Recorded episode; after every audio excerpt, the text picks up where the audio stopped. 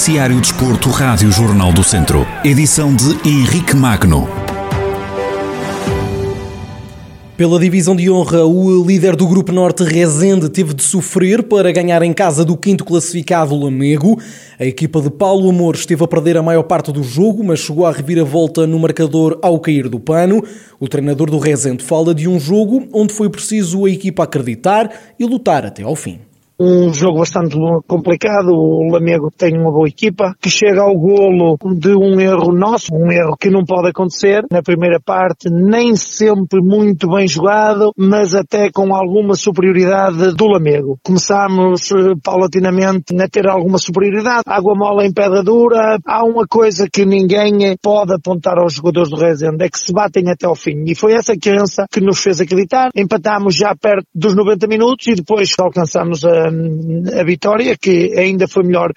Paulo Amor considera que nem sempre se ganha a jogar bem e que o triunfo fora de portas é muito importante para o percurso da equipa. Essencialmente, não é que o Lamego merecesse perder pela forma abnegada e pelo acreditar constante que os jogadores, e os jogadores sabem aquilo que eu lhes disse ao intervalo, foi esse acreditar constante que nos fez chegar à vitória. Conseguimos-la, muitas vezes ganha-se sem jogar muito bem, mas acho que pelo empenho, pela determinação da equipa do Rezende, conseguimos um, uma vitória que é importantíssima para o nosso percurso. Paulo Amor, treinador do Rezende, equipa que venceu neste último fim de semana em casa do Lamego. O conjunto do norte do distrito tem agora 25 pontos somados e segue líder do grupo norte da divisão de honra, com mais 4 pontos que o segundo classificado Lamelas, que tem menos um jogo. A Academia de São Pedro do Sul perdeu este fim de semana frente ao Académico de Viseu em jogo da jornada 10 da segunda divisão de handball, numa partida entre o primeiro e o terceiro classificados. O equilíbrio teórico fez-se sentir na quadra, principalmente na primeira parte, que terminou com um empate empate a 11 golos.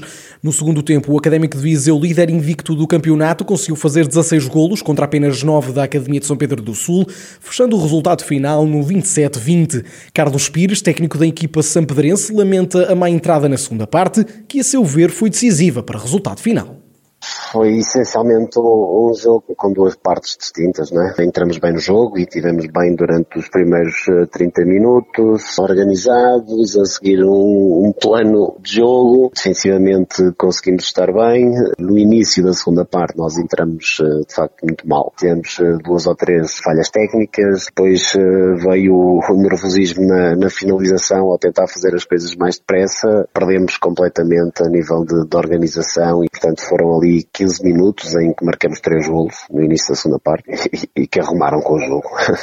Sobre as duas derrotas seguidas no campeonato, Carlos Pires espera que seja um fruto do processo de crescimento da equipa e diz que está tudo em aberto quanto aos dois primeiros lugares da tabela é sempre melhor trabalharmos sobre vitórias, não é? Agora nós sabemos perfeitamente quais são os objetivos que trazemos para a competição e sabemos que, que aliamos aqui dois, três atletas com alguma experiência, a, muita juventude, a formação do clube. Queremos acreditar que isto tudo faz parte desse processo de crescimento e que tudo será positivo nesse trajeto. No imediato e na competição em si, neste momento estamos em igualdade com aqui um conjunto de quatro, cinco equipas. Pode-se muito rapidamente passar de um terceiro para um oitavo e vice-versa. Que está tudo em, eh, em aberto. Vamos lá ver como é que correm as coisas daqui para a frente. Com este resultado, a Academia de São Pedro do Sul soma a segunda derrota seguida e cai uma posição, sendo apanhada na classificação da Zona 2 da segunda Divisão de Handball pelos Tarraja, equipa que iguala os mesmos 21 pontos que a Turma Beirã. O atleta João Estrela Azevedo conquistou a medalha de bronze no 25º Campeonato do Mundo de Karatê Sénior e para Karatê, que se realizou no último fim de semana no Dubai, a competir na categoria K22, onde alinham atletas com deficiências intelectuais identificadas. O mangualdense arrecadou a primeira medalha em mundiais. No rescaldo à conquista inédita da medalha de bronze, o treinador Pedro Veloso falou de uma prova em que alguns adversários surpreenderam, mas de onde a equipa saiu com um bronze de sabor a ouro.